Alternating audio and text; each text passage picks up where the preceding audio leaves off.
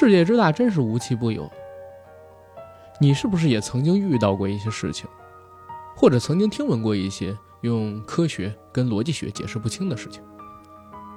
很多时候，这些不可思议的事情呢，会给你带来恐惧。不过，它们往往不存在于我们的现实空间，而是存在于小说和影视作品里边。我这个系列节目呢，就是要和大家讲述一个叫做“都市恐怖病”的世界。在这个世界里，任何不可思议的事情都有可能发生，而你或者我都有可能成为主角。在都市恐怖病的世界里，主角往往会被一些未知的事件或者现象所裹挟，连他们自己也分不清楚什么是真实，什么是幻觉，甚至还有一些人因此而得到了特异的能力，也就是超能力。如果能让你选择一个超能力去拥有的话，你会选择什么呢？我大概率会选择读心术吧，因为做事就不用这么麻烦了嘛。我们这期节目的主角呢，也获得了一个超能力，但是这个超能力对他而言，不知道是好事还是坏事。这样吧，我们一起进入这一期的都市恐怖病，来看看主角身上到底发生了什么不可思议的事儿。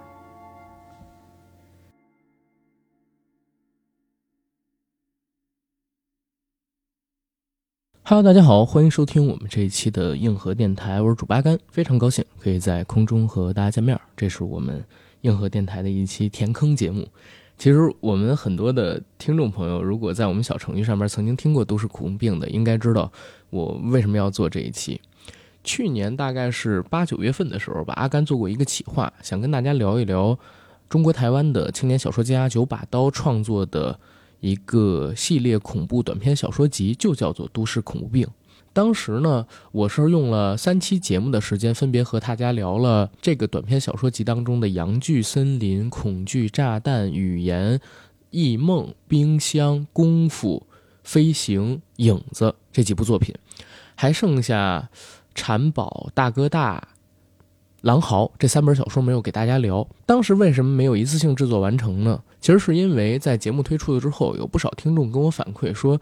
这几期节目里边聊到的小说太过于血腥，甚至他们可能不敢点开听，所以我当时就并没有把《都市恐怖病》这个系列给制作下去。而且还有一个原因啊，因为《都市恐怖病》直到现在还没有完结。九把刀这个人，他的身份在最近这些年已经越来越由一个青年作家转型成了一个影视制作者。《都市恐怖病》作为他起家的一个系列吧，已经好久没有新作产生了，所以原作到现在为止也是一个铺好了大坑都没填的状态。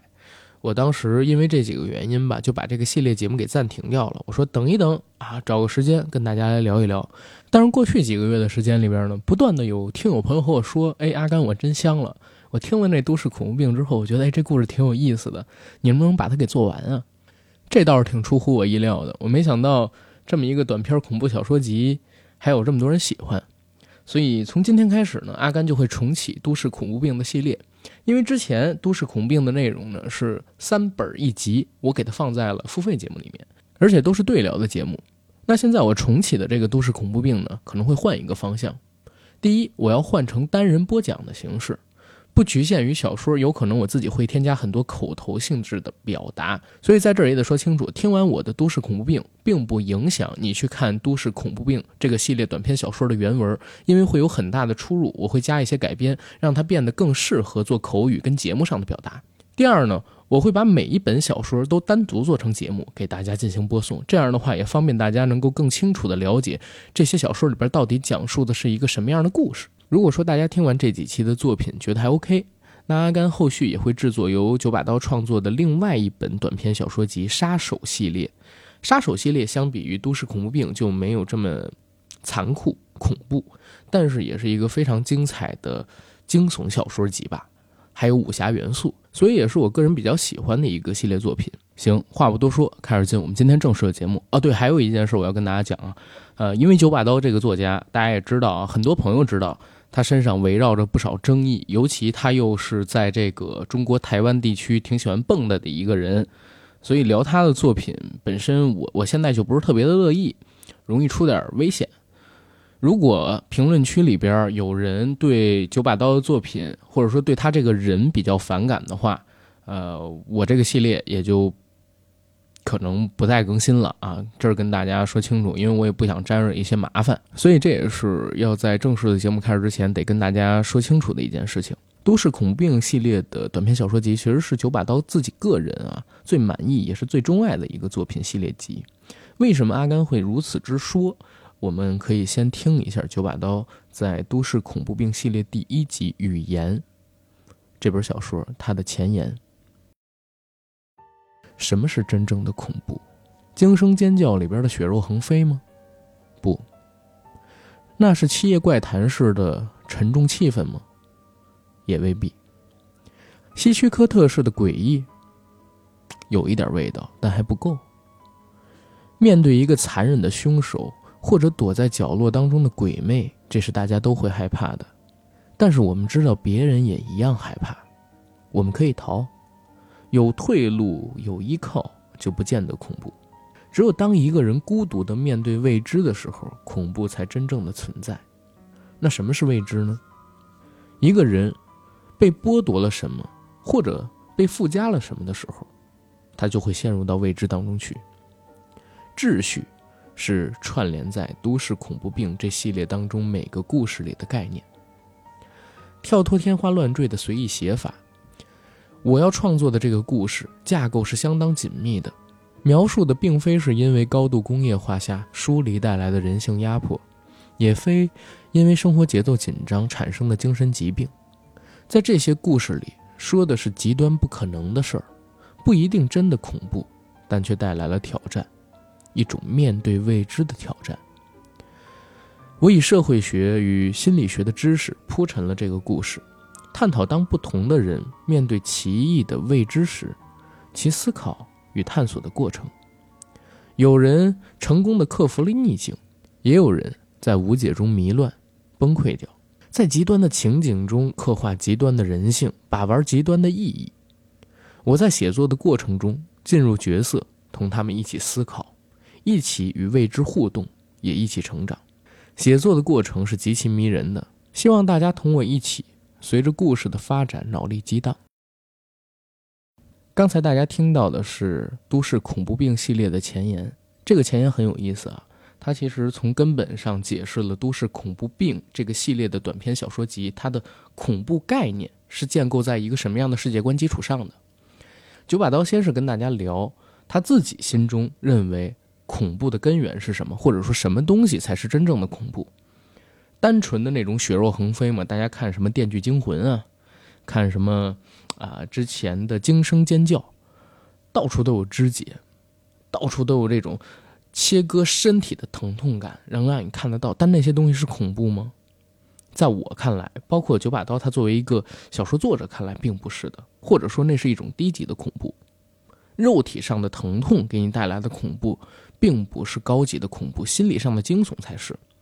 但心理上的惊悚要怎么做到？他又提到七夜怪谈，或者说阴阳魔界。其实有一点意思，也并不完全。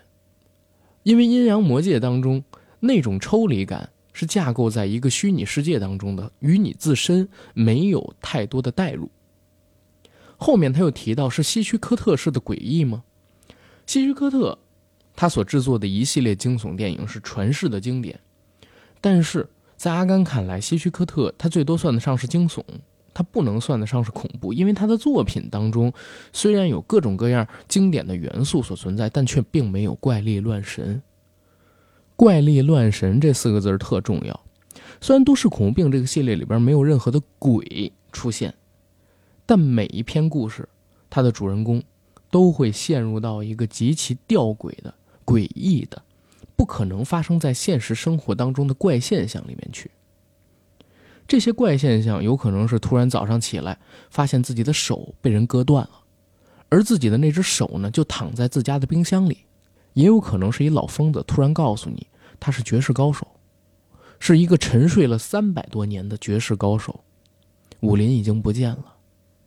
他要教你匡扶正义，而你通过他似乎真的学会了内力和功夫。可当你学会了这些功夫之后，发现这老疯子的仇家也关注到了你，把你父母生生活剥了在你的面前，又把你心爱的女人眼睛刺瞎变成弱智。还有可能发生什么事儿呢？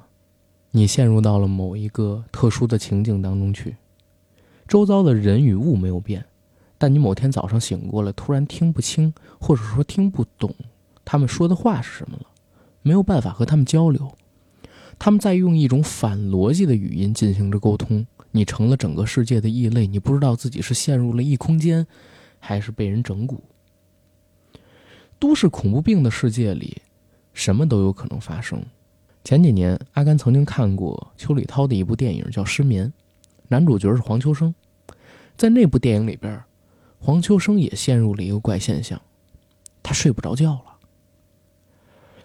很多失眠的朋友会知道，当你有失眠症困扰的时候，你会觉得哎呦，精神上特别的紧绷，又时时刻刻的想把眼睛闭上，可闭上眼你又睡不着。这种精神上和肉体上的双重琢磨，就会让你非常的燥热、烦闷。在这种燥热跟烦闷到达极点之后，整个人的情绪就有点像个火药桶，随时可能被点爆。但这只是轻度失眠。在电影当中的那个黄秋生，有一个月的时间没有睡过觉，形如鬼魅，已经失去了人的逻辑，拿着刀剁尸体。这种故事。也是都市恐怖病这个系列里边可能会出现的。如果九把刀还会创作的话，我超级喜欢这个概念。也是因为喜欢这个概念，尤其我是在初中读到的都市恐怖病这个系列的作品啊。那个时候爱看《金谷传奇》武侠版，知道了九把刀这个人在上边写杀手系列小说，就从网上找他的作品，看到都市恐怖病，也影响到了我后续的一些创作。之前我曾经在。如果三十岁还是处男，就会变成魔法师。那期节目里边，大概是到一小时左右的时候，给大家讲了一个我原创的故事，叫做《城中村十二时辰》。那个故事得到了很多听众朋友们的反馈跟好评啊！当然，我在这儿就不重讲一遍了啊，回头我把那段单独截出来，然后给大家发公众号上面去听就行。我认为其中有一部分，嗯，概念就是受到都市恐怖病这个普通人陷入到未知里边去这个大概念的影响。这种未知带来的恐惧感是很让人着迷的，它又勾你，同时呢，你又会觉得，哎呦，这这这东西怎么让我浑身起鸡皮疙瘩？就像《都市恐怖病》里边，我最喜欢它的一个短篇小说，其实是叫《阳具森林》，或者你也可以叫《阴茎》啊，但是我可能就得逼掉某些词。作为《都市恐怖病》系列重启的第一期节目，阿甘准备给大家讲这个故事。虽然它并不是该系列小说的第一本，但是独立成章，你看下来也没有任何的问题。而且，就像我刚才说的，从他的名字和要讲述的故事，我相信就已经能吸引很多人的关注了。第一期节目话说的比较多，相信大家也挺烦了。我们去看看《都市恐怖病：阳具森林》里男主角遇到了什么样的麻烦吧。两千年代初，台湾某大学有这么几个哥们儿，他们是一宿舍的宿友。其中的主角呢叫柚子。柚子这个人啊，有一个爱好，就是爱幻想。他不是幻想自己成天神，也不是幻想自己成超人。他最爱幻想的是什么呢？就是和各种不同的女生啊发生这啥关系。但是他自己天煞孤星，长到大学也从来没谈过恋爱，至今还是单身，一个小处男。网络的进步让他有了告别处男的机会。某一个特殊的时间段里边，他接触到了一个叫做“网络约趴”的新鲜名词儿。彼时，聊天室跟网络互动论坛在台湾正盛行。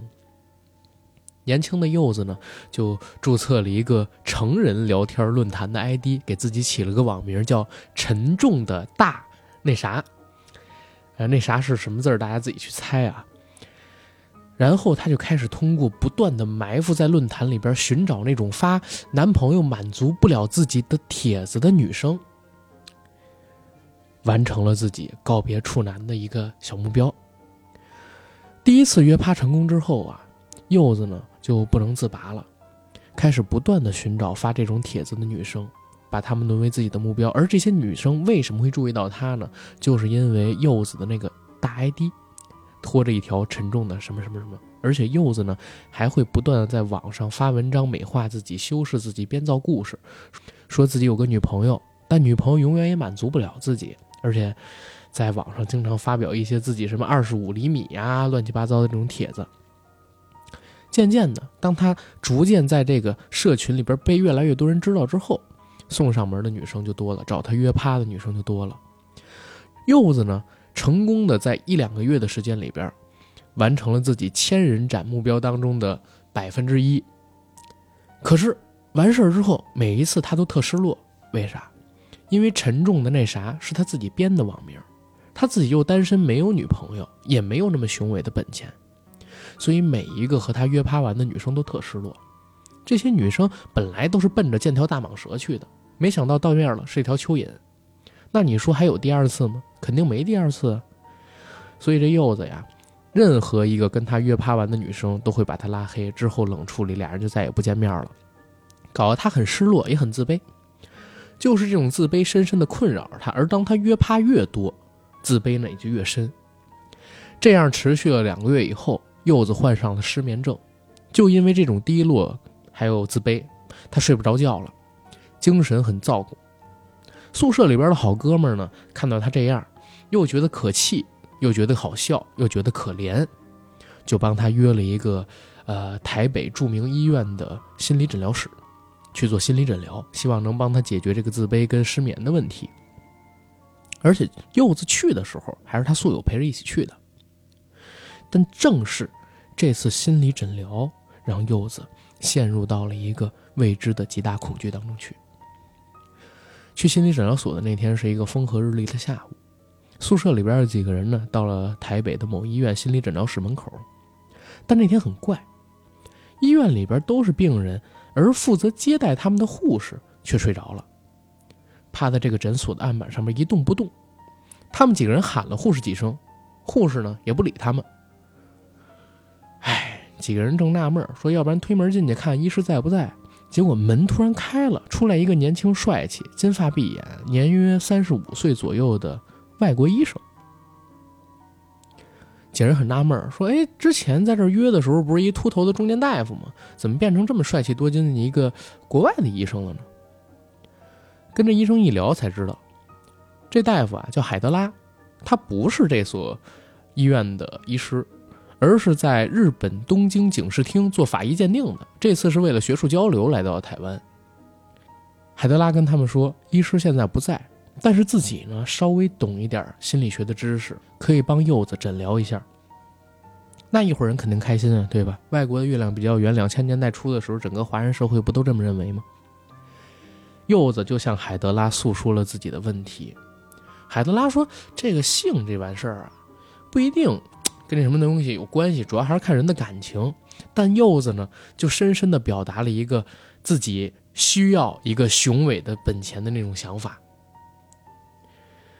海德拉说：“你这是生殖崇拜吗？”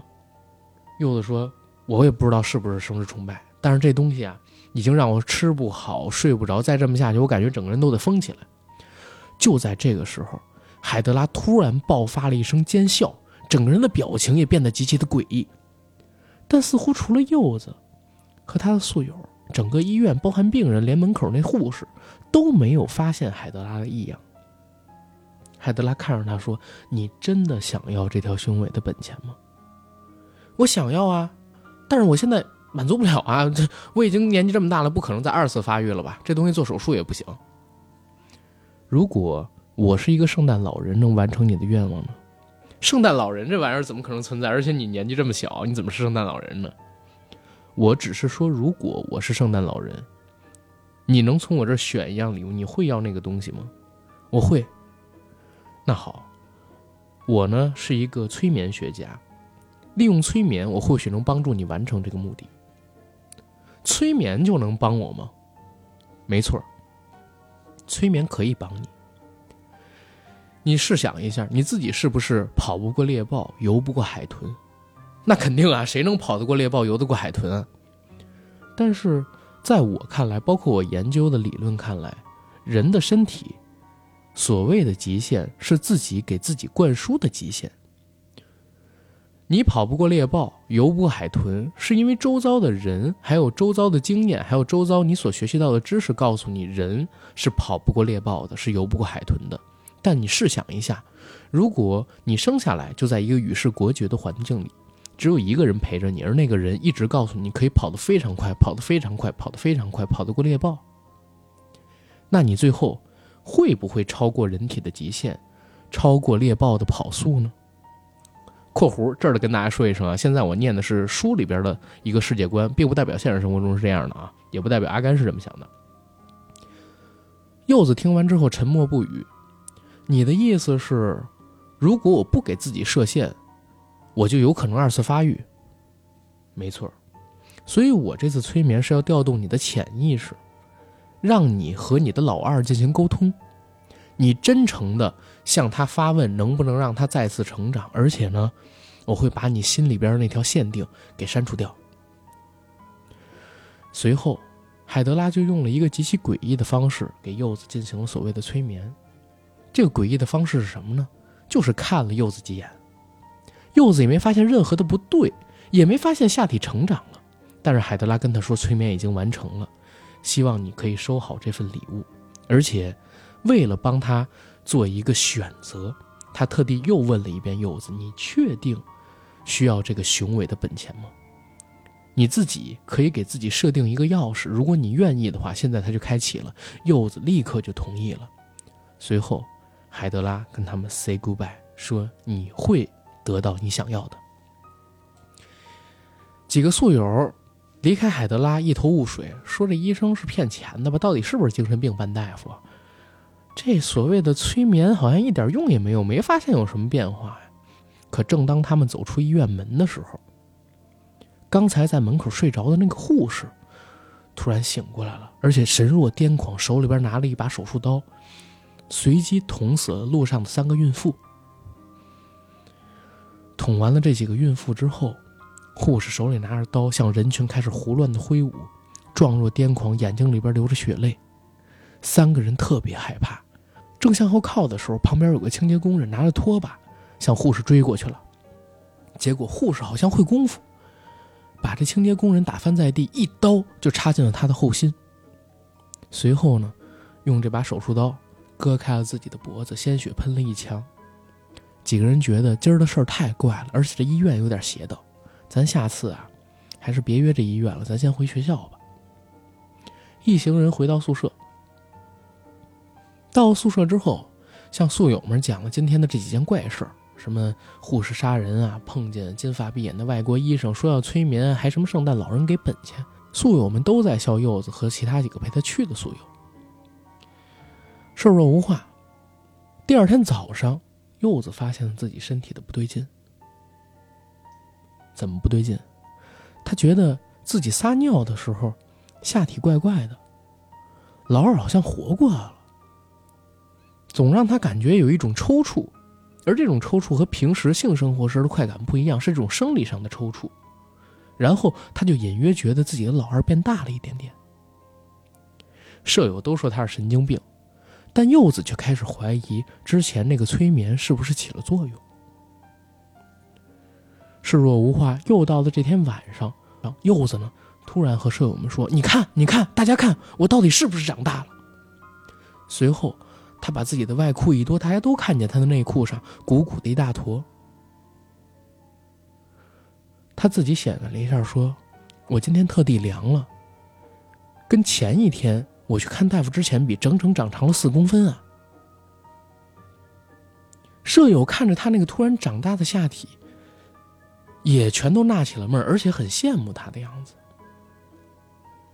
第二天，正好是游泳课。游泳课上，大家除去了上衣，男生只穿内裤。舍友们发现柚子的下体好像又比昨天大了一点点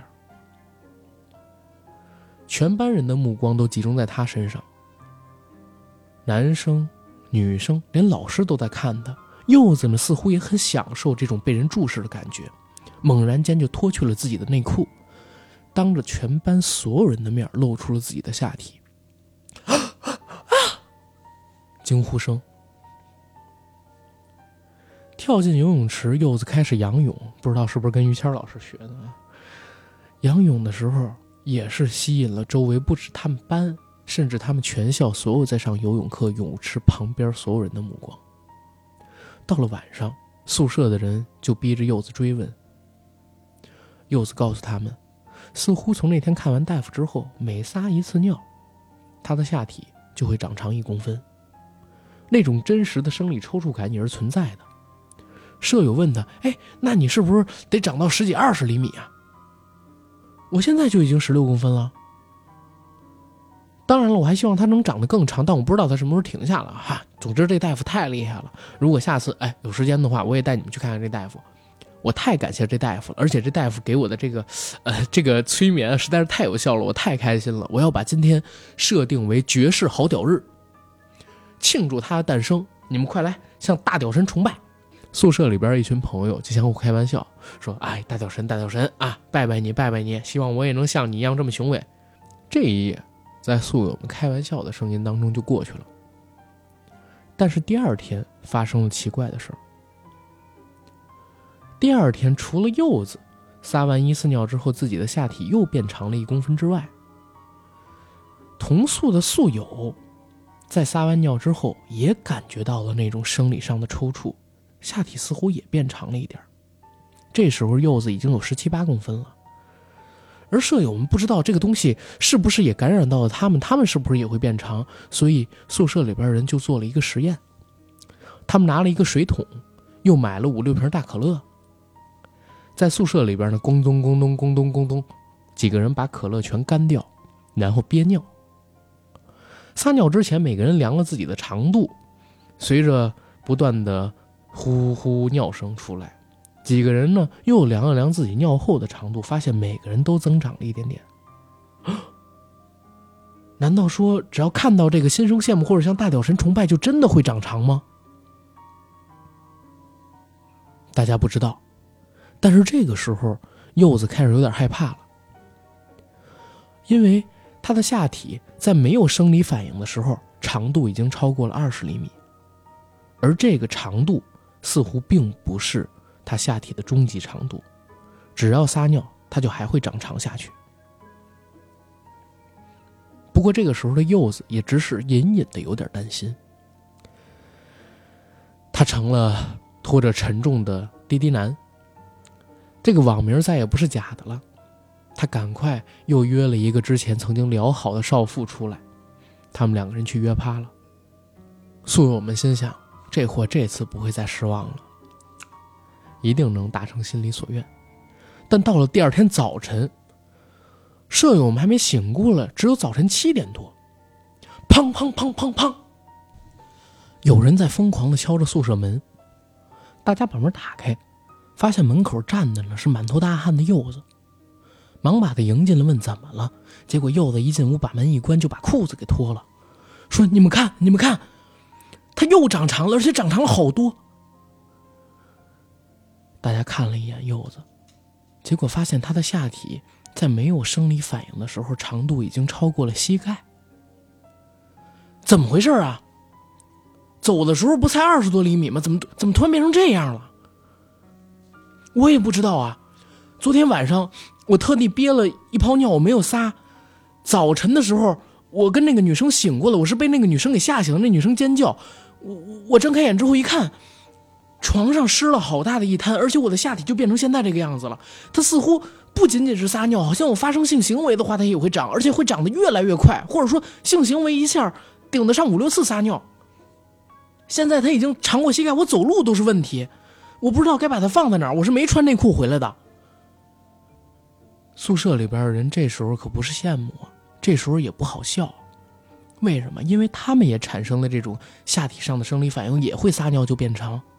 他们看到柚子这样，都想到了一个问题：似乎这个生长是不会停止的。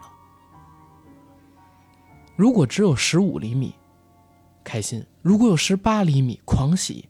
如果超过了膝盖，那就是恐惧，而且不仅仅是膝盖吧，这个长长的趋势没有任何停下来的意思。柚子说：“我现在还想撒尿，但是我不敢撒，似乎我只要撒尿，它就会不停的长下去，最后我都不知道自己会变成什么样子。”而且好怪呀！昨天我和那个女生做爱的时候，我感觉这个下体好像有自己的思想一样，他在控制我和那个女生。那啥，宿舍里边的人都安静下来了。这件事情超出了他们的想象。陪着柚子一起去看过大夫的那两个室友说：“哎，要要不然咱们再去找一下海德拉吧。他能把你催眠，就一定能解决这个事儿。”好，咱们现在就去，现在就去。众人到了医院之后，找到了之前那间心理治疗室，发现海德拉却不在。坐在心理诊疗室里边的是本该上次见面的时候看到的那个心理大夫，一个秃头的中年油腻大叔。他们就问这大夫：“哎，大夫，海德拉去哪儿了？海德拉回日本了？不，他就走了吗？对啊，他是学术交流。那他什么时候回来？不知道。他学术交流嘛，刚才说过了，人家现在学术交流完就回日本了。不过海德拉跟我说过一件事儿，说他走了之后肯定会有一个人来找他，那个人叫什么？叫什么？我是不是叫柚子呀？啊，对对，是柚子。”大夫就这样向柚子和朋友们说，可当他刚说完这句话，突然整个人气质改变了。刚才还是一个中年的油腻大叔，眼睛里边没什么光，整个人还稍微有点驼背。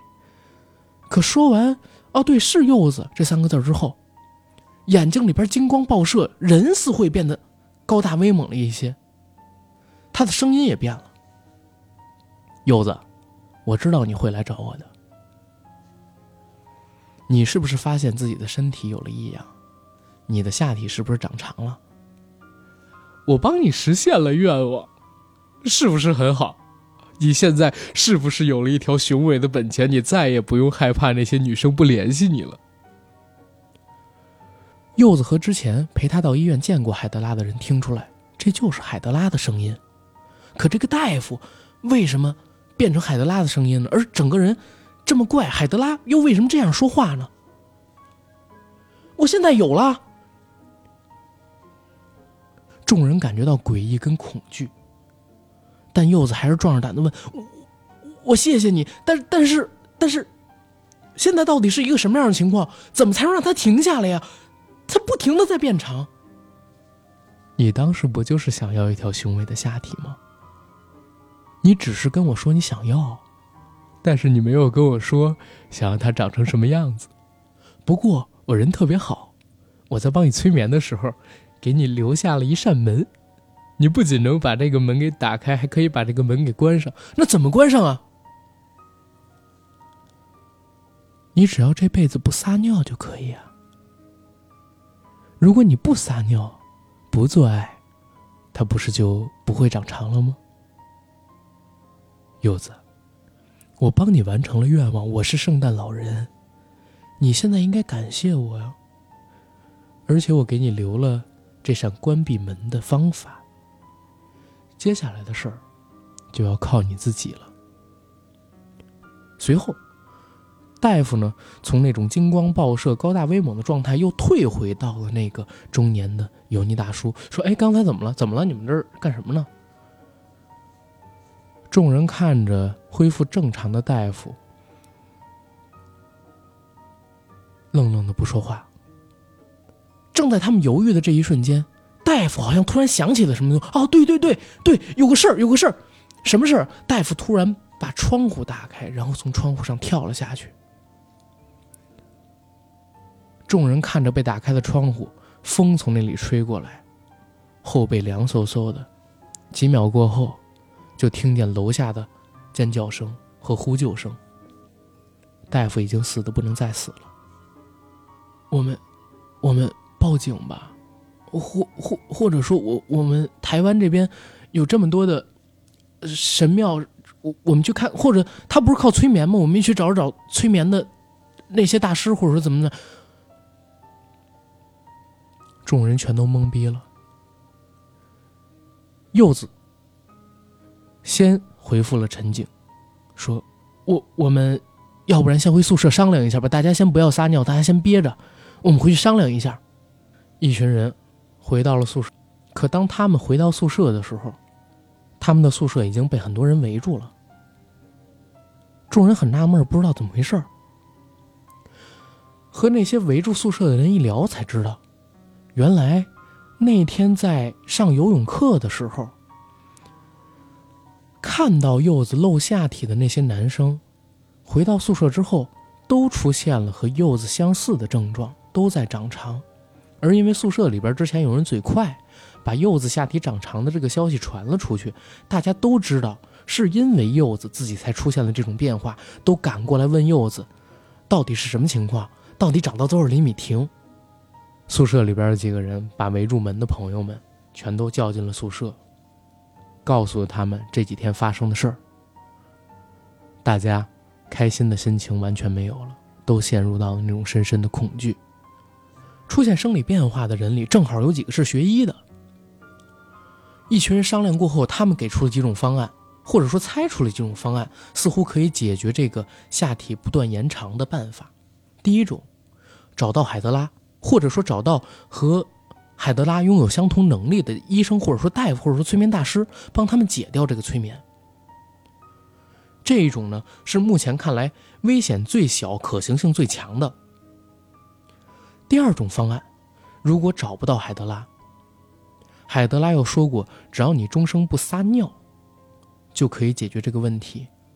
那他们就可以选择是不是通过导尿管把自己的尿导出去，而不通过下体去撒尿，以阻止它继续长长，自己变成一个怪物。但是他们也说，如果导入导尿管，这个人就不能做剧烈的运动。那终身跟残废有什么区别啊？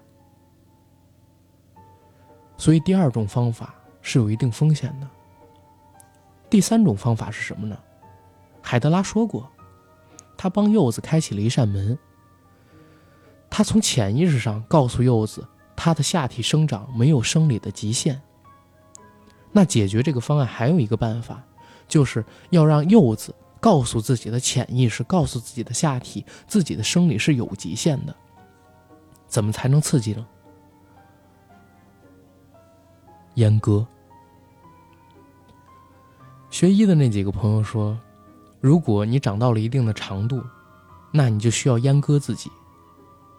阉割自己一次之后，这种剧烈的生理疼痛会告诉你的下体不能长得过长。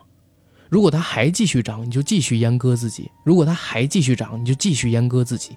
当你不断的阉割之后，你的下体就会知道它不能长得过长，否则就要经历这种疼痛。它自己就会知道自己是有极限的。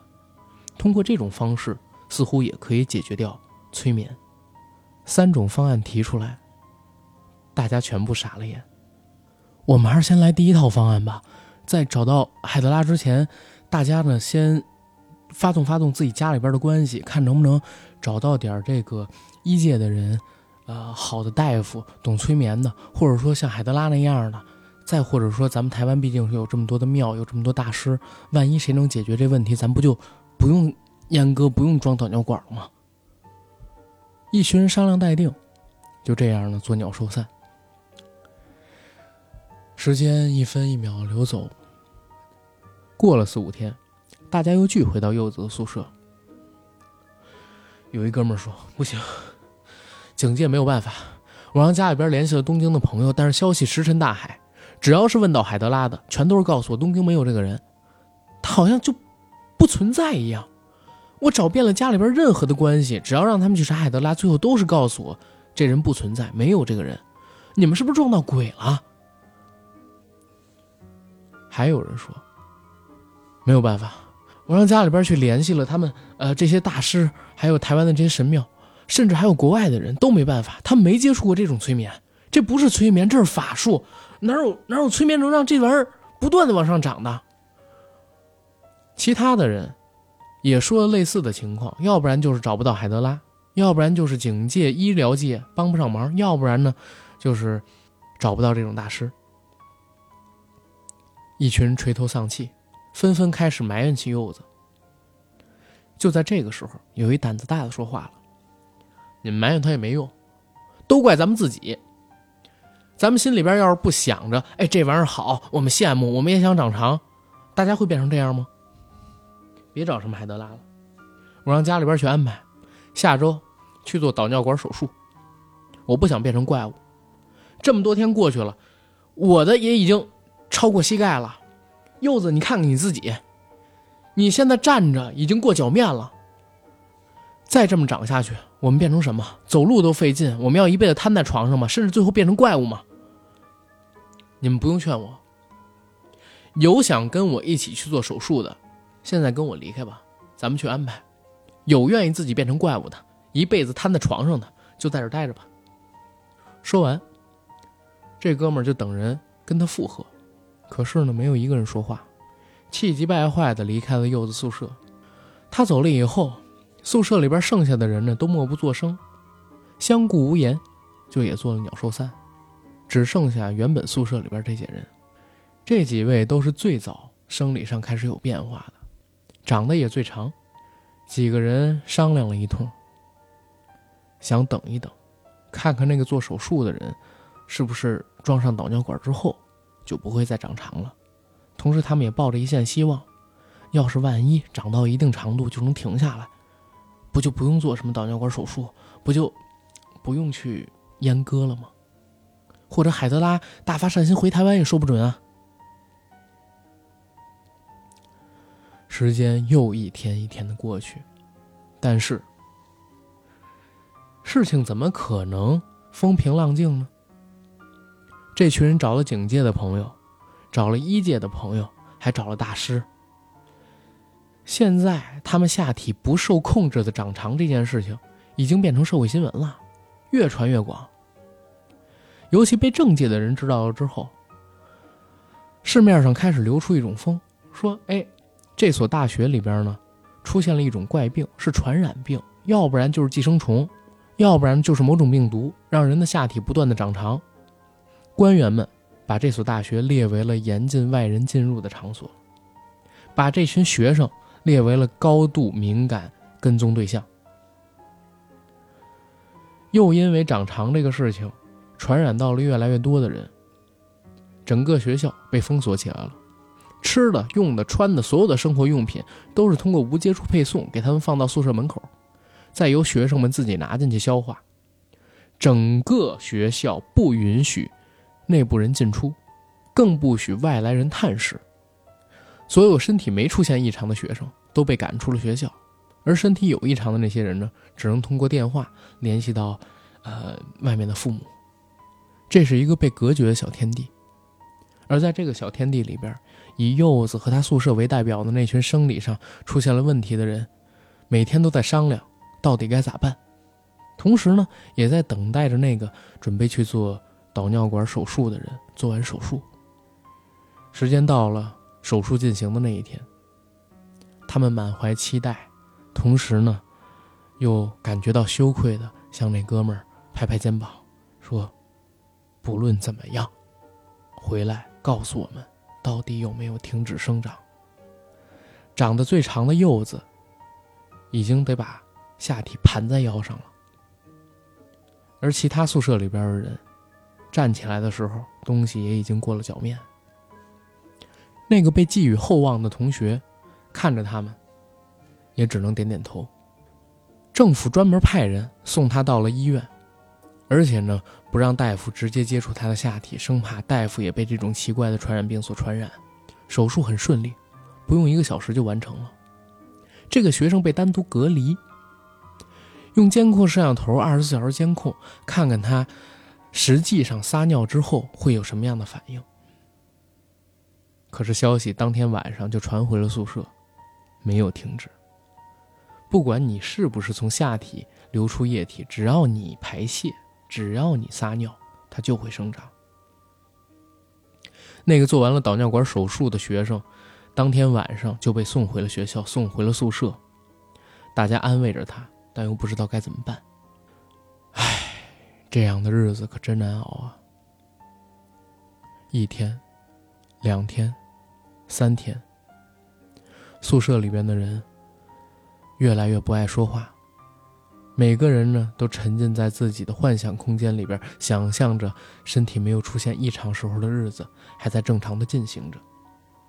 但是，他们的下体还是不断的疯长，而且随着疯长，有奇怪的事情也出现在他们的身上，那就是他们的下体似乎有了自己的意识，有的时候开始不受控制的四处挥动。那是没有生理反应啊，可是疲软的时候，他们像蛇一样会四处挥动爬行。更有甚者，最早出现身体异样的柚子，它的下体是最长的，而它的下体已经长到了，如果伸直或者拉直，整个宿舍都装不下的长度，超过了五米。这东西是越长越快的。而这么大的下体似乎非常消耗柚子的精血，柚子整个人开始变得越来越消瘦，而且这种消瘦的速度是肉眼可见的，它每一个小时似乎都要比上一个小时更皮包骨头。这种情况延续了几天之后，柚子又把所有身体出现症状的人叫到他的宿舍，对大家说：“所有的问题都是从我这儿开始。”我现在反应是最严重的，而且我自己能够感觉到，如果继续让它长下去，我整个人会死。我现在越来越虚弱，第一步不行，第二步不行，只能用第三步了。你们看着我，或许你们会因为恐惧，也闭上你们身体的那扇门，让它停止生长。话毕，柚子看了看。默不作声的众人，拿起了一把水果刀，对着大概十五厘米他自己觉得最满意的那个方位，狠狠的剁了下去。啊啊啊！惨叫声传来，鲜血直喷。宿舍里边知道柚子要挥刀的人，赶快拿来了绷带，把他下体包扎好。柚子还在不停的翻滚，同时手里边紧紧的攥着那条从他身体上边切割下来的下体。但是大家发现了一件很诡异的事情：那段离开了身体的下体以肉眼可见的速度枯萎了下去，干瘪了下去，就像一条蛇蜕掉的皮。而柚子呢，整个人却像是充气一样，从那种干瘪的皮包骨头的瘦弱状态，慢慢的变得丰盈了起来，慢慢的。恢复成了一个正常人的体型。惨叫声持续了几分钟，柚子昏了过去。大家看着下体被包裹起来的柚子，心想：难道真的有用吗？两个小时之后，柚子醒过来了。大家问他感觉怎么样，柚子说还好，而且我现在感觉不怎么疼。那我能看看你的你你你绷带下的伤口吗？好像现在不流血了，应该还行。柚子就把绷带解开了。可是，大家看到的是一个完整的下体，伤口不见了，似乎从来就没有阉割过一样。柚子看着自己的身体，说：“你、你、你们给我拿个桶来。”宿友们拿了一个水桶过来。柚子拿起在桌子上的卷尺，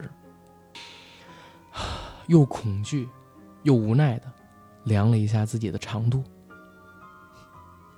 颤颤巍巍的把桶拿过来，对着桶：“求求你了，求求你了，我是有极限的，我就要十五厘米。”撒了尿，尿完之后，柚子脸色突变。因为那种熟悉的生理上的抽搐感又出现在了他的身上，他不用量也知道，他似乎又长长了。房间里边的人还怀着一丝期待，颤颤巍巍的拿那卷剪尺，又量了一下柚子的下体，果然，又长长了一点点。一次阉割不行，但是，阉割。对柚子的身体似乎是有正面意义的，最起码他不用死了。随后的几天时间里边，越来越多的人选择了阉割自己，希望自己的身体能够在不断的阉割当中感受到极限，让自己回到正常。这种不断阉割、不断生长、不断阉割、不断又生长的日子，整整持续了几个月。在这段时间里，患病的同学们很多人都已经阉割了三次到四次，而最早出现问题的柚子甚至阉割了五次。这种生理上被切割、肉体上被折磨、心理上成为太监的痛苦，让他们每个人精神都出现了问题。大家似乎都成了小丑。蝙蝠侠里那个，都陷入了疯狂。每天，他们见面，眼睛都是通红的。大家不交流，时常会爆发出冲突，甚至还产生过命案。终于有一天，大家在宿舍楼顶层的阳台决定，我们不要再阉割了。我们看看，这个东西的极限到底是怎样，会不会？让我们死亡，还是说它长到一个极限，当身体支撑不了的时候，就会停止。定下这个目标之后，大家回到了宿舍里，不再阉割。时间持续了十五天，每个人都瘦得已经皮包骨头了，但下体还在长长，还在长长。到第十五天的时候。有学生扛不住，死掉了。死掉了之后，他的下体也迅速的干瘪了下去，整个人成了一个类似干尸的样子。大家知道这玩意儿没救，于是定下了一个计划。今天晚上，我们大家各自回各自的房间，反正现在宿舍楼空的很多，没有问题的人的宿舍也可以给我们住。我们自己。打最后一次飞机，痛痛快快的看一次 AV，好不好？之后我们就不要再联系了。这哥们儿既然已经死了，我们很快也会死的。做下这个决定，大家吃了点东西，各自回到了自己的房间。当天晚上，柚子永远记得发生了什么。他是最后一个打开电脑的人。正准备自卫的时候，突然发现外面不断的充斥着惨叫声。柚子推开门，发现在楼道里面有好几条不受控制、像藤鞭一样挥舞的下体在乱甩着。这些下体像棒球棍一样硬，抽的墙壁上出现了裂痕。他知道。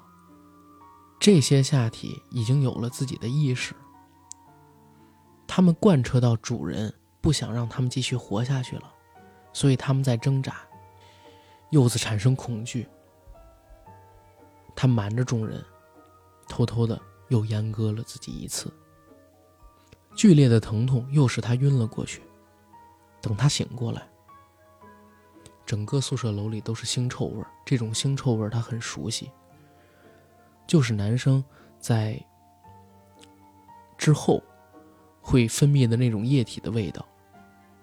他推开自己的宿舍门，发现，在宿舍楼道的地面上躺着几条已经枯萎、干瘪、像褪掉的蛇皮一样的下体，而整个宿舍楼道里都是那种他再也不能够更熟悉的腥臭的液体。他像具行尸走肉一般，推开了原本那些应该有朋友、同学住着的宿舍门，看到的都是一具具的尸体。柚子心若死灰，他感觉自己对不起这些同学们，都是因为自己一时的荒唐想法，才让他们陷入到了这样诡异又恐怖，甚至是癫狂的绝境当中去。最后导致了他们的死亡。好，你们背负的一切，你们所承受的一切，我帮你们继续承受下去。然后我给自己定下一个目标：我要杀死海德拉。柚子翻开了每一个宿舍的抽屉，拿到了这些宿友们的积蓄，回到了自己的房间。几天之后，因为宿舍楼里散发出了难以忍受的腐烂的尸体的气味儿。校外的人发现了不对劲，让医护人员来查看是不是出现了什么意外。柚子在医护人员进来的时候，趁乱逃了出去。随后的几天时间里，他避了风头，躲在一个小旅馆，联系了一个由同学去找日本关系的时候介绍给他的船夫，把身上所有的钱都给了那个人，让他帮自己偷渡到日本去找海德拉报仇了。这就是《阳具森林》的故事，《阳具森林》这篇是《都市恐怖病》里边阿甘个人最喜欢的一个故事，不仅仅是因为它够闲适啊，而是因为它有一种诡异的搞笑感。虽然它讲的是一个恐怖故事，但是它用的元素跟它的概念实在是有趣，所以我在我们《都市恐怖病》系列重启之后，第一期用它来做开篇。这一篇的结尾呢，柚子去了日本的东京，准备找海德拉复仇。在随后的都市恐怖病当中，柚子还有出现。那时候他已经是一个日本的黑帮老大，甚至利用自己极长而且会不断生长的下体，成立了一个阳具崇拜的宗教团体。他自己称自己为这个团体里的神。不过那个阶段的故事就得等都市恐怖病当中的异梦再去跟大家交代了。下一期我们要更新的应该就是都市恐怖病的开篇。语言和恐惧炸弹这两部，跟大家讲一讲，到底都市恐怖病中为什么会有超自然现象的出现跟存在。当然，这儿也得跟大家说一嘴，《阳具森林》里边提到的那个海德拉，就是都市恐怖病系列的大 boss。几乎每一篇都市恐怖病的故事，都是因为海德拉而引起的，或者他是这个故事的主线。所以，想知道后事如何的，请继续关注。我们都市恐怖病的系列节目，谢谢大家。